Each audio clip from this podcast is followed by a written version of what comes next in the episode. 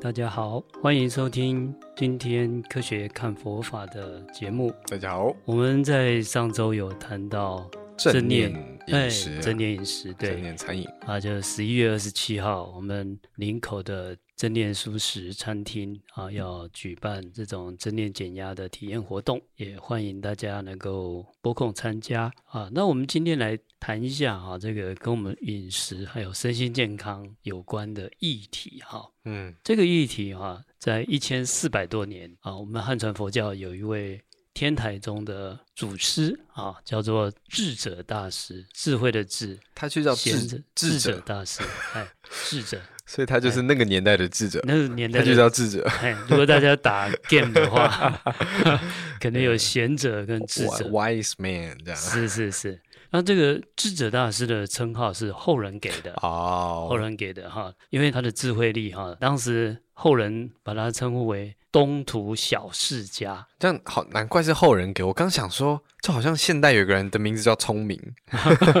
就是这个这个也太对。但是这个智者也不是现代 啊， 也是、嗯、也对我们来讲也是古代了。古代的人叫自己智者，啊、对后人给他的。在在他之后啊啊，他是隋末唐初嘛哈、啊，对，就一千四百多年前。在唐代，他的名号已经很响亮，大家都是称呼智者大师。还是他这个智者是从他这边开始延伸了、这个，说不定以这个说法，就智者以前只是一个名字，是我尊称你叫智者，但后面就形成哦，一个有智慧的人叫智者这样子。哎，说不定有这个关系，哦、不晓得。智者始祖喽，是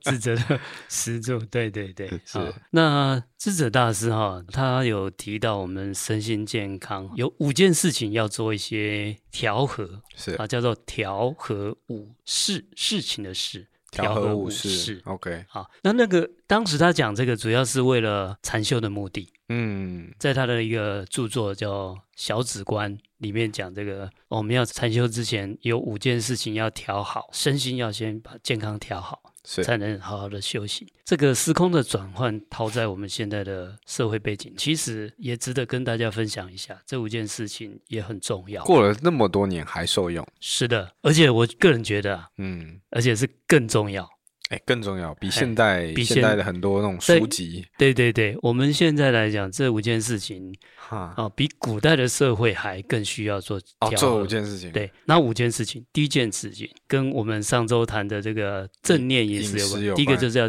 调饮食，吃的健康，吃的健康，要知道那个自己在吃什么，吃什么，嗯、而且重点是不要吃的过 饱啊。啊、呃，他讲食若过饱则气急，身满百脉不通，嗯它会造成整个气血不通畅。然后、哦、我特我特别懂，吃太饱嘛，吃太饱、嗯、会感觉全身就是，对我们吃太饱哈、哦，就是会很昏沉，沉，然后整个对对对状态都不好。是，然后第二个也不能吃太少，吃太多、嗯、过饱不行。过少也不行，就没有能量了。哎，他说如果过少，身累心闲，意虑不顾，就是他没有办法。有这个体力能量支持他的日常生活，可能都没有那个体力，更何况要休息，根本是没有办法。不能太多，也不能太少。嗯，另外哈，还要注意吃什么东西，吃什么什么食物。他说，若食秽畜之物，令人心事昏迷。秽畜是什么？秽是污秽。啊，触啊是接触的触，最主要就是有一些食物哈、啊，什么叫做会触之物哈、啊？这个是从佛教的这个禅定跟戒律来讲的，就有一些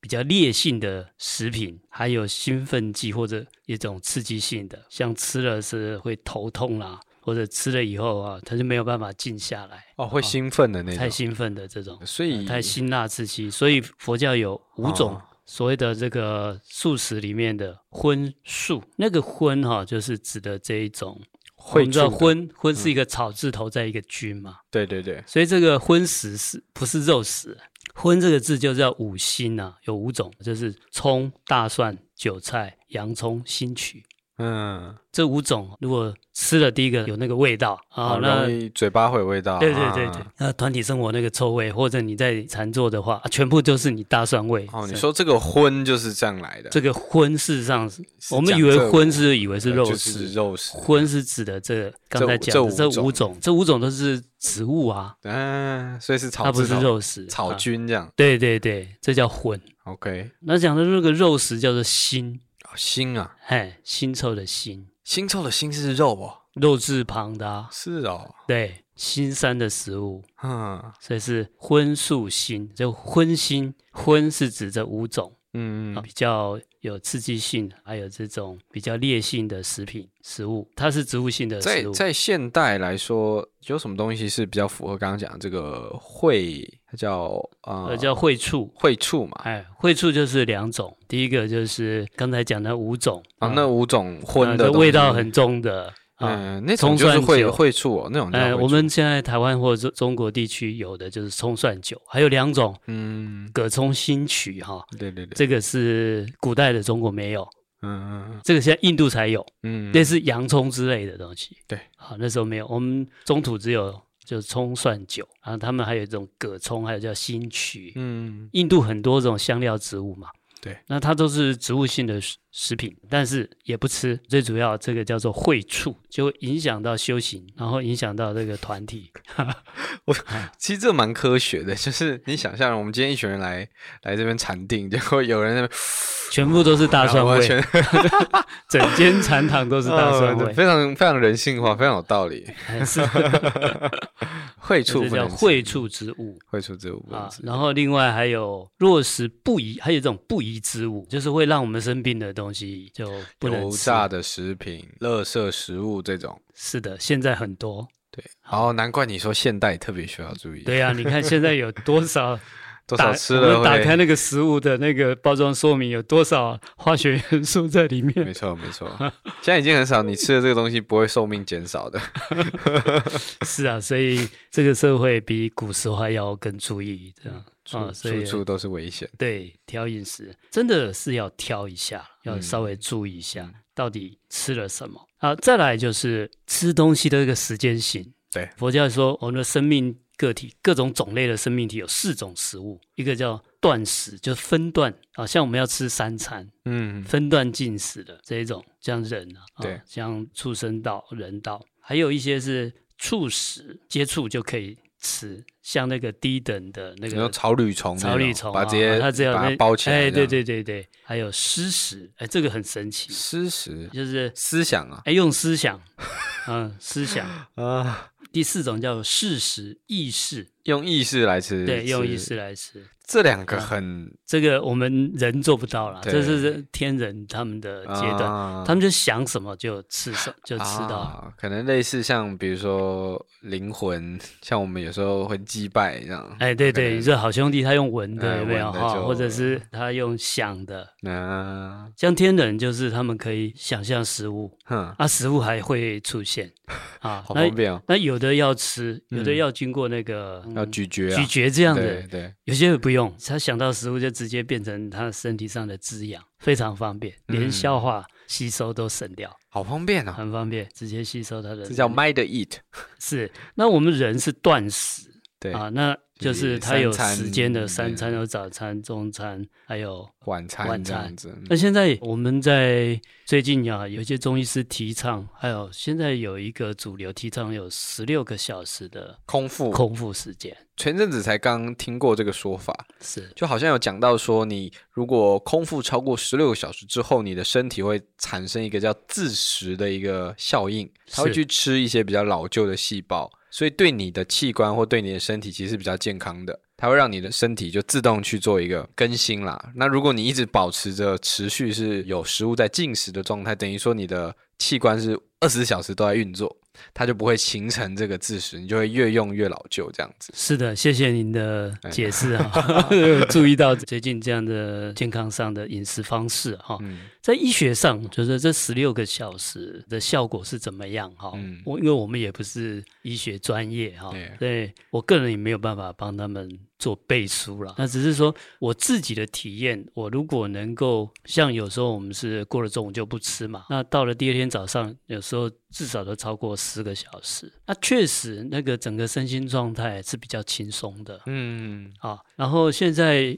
在医学界有提到，就是说第二型糖尿病，就是我们现在食物取得太容易，他那个胰岛素一直要分泌，一直要分泌，都没有办法休息，嗯，这样就会造成我们肾脏的那个负荷太大对对，啊，所以必须要让它休息。那我个人还没有试到十六个小时，所以您刚才说那个细胞活化恢复，我自己没有什么 感受啦，因为没有做到那么长。那古时候哈、比较没有我们现在这么多化学调味料的这个问题哈、是那每一种化学调味料虽然有国家标准的一个百分比，但是你每一项都是到标准累积起来，可能就会超标准、啊嗯所以这个还是必须要注意的。在吃的部分呢、啊，是，那因为古时候哈、没有这些化学哈、所以对他们吃的食物哈、你看他们都是比较有营养、有能量的，是天然的，对对对，也没有什么化学肥料，也没有农药。嗯啊，所以他们吃的基本上对身体都是比较有健康。不过，即便这样，智者大师还是提出哦，那时候还是有一些不适当的食物啊，比如说太寒的啦，嗯太燥热的啦，你还是会造成身体上的问题。所以最好我们还是要注意吃的到底是什么。如果不晓得怎么吃哈，欢迎到正念素素食餐厅啊，我们的这个老板娘她是营养学专家。会好好跟您解释哎解是释 的的。 好，那智者大师有谈到第二个要调节，就是调睡眠。嗯，那我们在睡眠问题是现代，尤其台湾是一个很严重的睡眠障碍不是的。说是安眠药的大国吗？是的，我们安眠药的使用量都是世界排名都是在前列的哈。非常不骄傲。啊哎，这种台湾之光不太骄傲， 这也是现代社会的一个问题了。通哈病啦，社会病。是的，是的。那智者大师在一千四百多年前他就说哈、睡眠的调节是跟饮食一样，不要太多，嗯但是也不能太少。在佛教《楞严经》里面就有记载，这个阿那律尊者他就贪睡，佛陀就有一次骂他，他说：“堕堕汝好睡，螺丝蚌壳类，一睡一千年，不闻佛名字。”啊，讲得很重。啊，你这个跟蚌壳一样，在海里那个蚌壳都不会动。嗯，啊、一睡好像睡非常久，一睡一千年，不闻佛名字哈、黄明志是什么意思？就是你都在睡觉嘛，你连佛都没有听说，啊那跟更何、好好 好 好更何况是佛法，对更何况是修行。他都讲都给他睡没了。是，所以他讲的就很重。那后来那个阿拉律尊者他就很惭愧，他就开始发愤图强， 哎，我觉得这个标语应该贴在高中生的教室，是你就贴一个大字，然后在那边，然后每个睡 觉人就心里就有一个，呃，再睡自己就就嘿去就是智慧螺就丝没了，就是螺丝蚌 壳类，螺一丝睡蚌一千 年。啊啊，不过哈，阿那律真者当时就是示范出两个极端，一个是好睡啊，结果他佛陀骂了他以后，他马上改啊，他改，但是改了又是太，太极端了，就都矫不枉睡过正都不睡这样。他就连续七天不睡觉，静静用功，结果啊因为都不睡，导致于他双眼失明，哇，呃，两个极 端， 这在搞什么东西？是是是。那后来他就没有办法修行，那佛陀就教他一个修行的方法，嗯，失明嘛，就教他一个那种叫做眼根圆通的方法，结果他就证了天眼通。哦，就其实又又看得到了，嗯，他用看得到。那在佛经里面讲的蛮神奇的，这现在医学界怎么解释，我目前也还不知道医学界啊最新的技术或者目前还没有看到啊，它叫做五根互用。那他眼睛看不到，对啊，那他的听觉就跟看到一样。有点像是那个蝙蝠的超声波。哎，不晓得这个要怎么解释啊？就眼睛明明看不到，但是它可以有视觉作用，而且还说它是天眼瞳。它还不但它，哎，看得它很不但远是看，吧还看得比人远。啊，那是用什么看的？一般我们视觉是光波，对对对对，难道这个光波可以转成声波，声波哈，然后被它用我们的视神经再转换过来？这个不晓得。有些卡通啊、动漫或者是电影，它会有一些那种生化改造人，他可以用是舌头创造出跟蝙蝠一样的音波，然后反弹嘛，然后它反弹之后，他脑袋就会构筑出一个空间的画面，是搞不好啦，好，对对，科幻片 科幻片啊有有这样子，那医学做不做得到不晓得。应该有点难啊。哎，这个以后我们再来注意一下医学报道啊，就是说他一样把一些外界的讯号送给大脑脑去处理，诶，但是脑处理它可以互补。竟然可以互补，这是在佛经里面讲到跟睡眠有关的故事。啊那智者大师的意思是说，我们最好睡觉还是有一个规律性、啊哎嗯啊，也不要太多，也不要太少。那他有建议几个小时？七个小时？呃，他还是他没有建议呃？他只是建议说哈，因为佛教的修行来讲，他一般的习惯从印度传来，他就是这样。他们印度人是把晚上分为初夜、中夜跟后夜，嗯，初夜跟中夜可以睡，后夜不可以睡。所以就变成凌晨就要起来禅修啦，凌晨起来做早课，我这们样。的晚上七八点天就黑，那算初夜是吗？哎，对，对，所以大概哎大概后夜大概凌晨两三点就是后啊夜嗯一，天是二十四小时，那大概有一半的时间是暗的，所以大概四小时，四小时，哎，所以是八个小时，睡八个小时这样子。也差不多，嗯可能还更短一些。最重要，它是变成早睡早起早，睡早起，对，是它的一个从印度传来的方式，就一直是这样子。嗯，那我们中医也有一种叫做子午流注，好像在前年的诺贝尔奖是跟这有关的，研究睡眠的有一个睡眠的一个周期性。国外的这个学者研究人员发现，我们中医讲的子午流注是有道理的。比如说子午流注，就是说每一个时辰它的气脉跟着我们的经络。那假如你太晚睡，所以很多中医讲十一点嗯，以前一定要睡觉。那子时它的整个经络有它的一个运作的时段，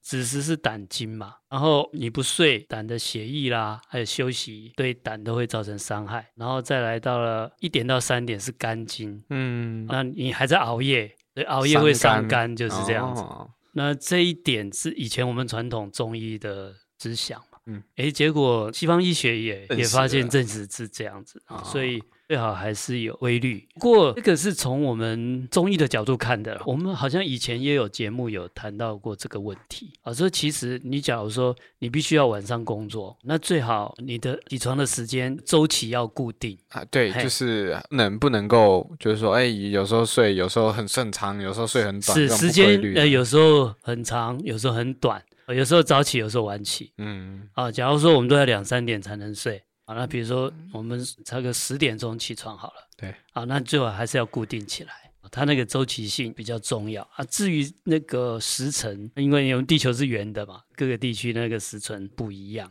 好、所以、呃睡眠的一个规律性，我们还是稍稍要去呃注意。是第二种调节，第三种调节叫做调身体的身，呃调身。这个调身哈、提到的是一种叫做我们的动静，有时候坐、行住、坐卧，不要一直坐，要一直卧，不能一直走，就是我们的动作啦，行住、坐卧都要互相能够调配。现在我们社会上的问题大概就是久坐久坐，或是站太久，是的，嗯有一些些工职业作必对须对要对常常站着。嗯，那他们古时候当然都走路，所以古时候人可能会运动会比我们现在好。嗯，像我们现在正念课，在课前跟课后都有量心率仪，我们就发现那个课前，因为我们还没有做一些调息啦、正念呼吸、静坐，那个自律神经的状况，现在大部分都是运动不足，哦，这是社会形态，这没有办法。以前出门就是要走路，多多少少都会有运动。嗯嗯，哎，我们现在出门大概都嗯是对，搭坐个车，搭个电梯，坐哎个可这个能大众交通，可能有些在路口便利商店买个东西，他骑个摩托车，骑个脚踏车，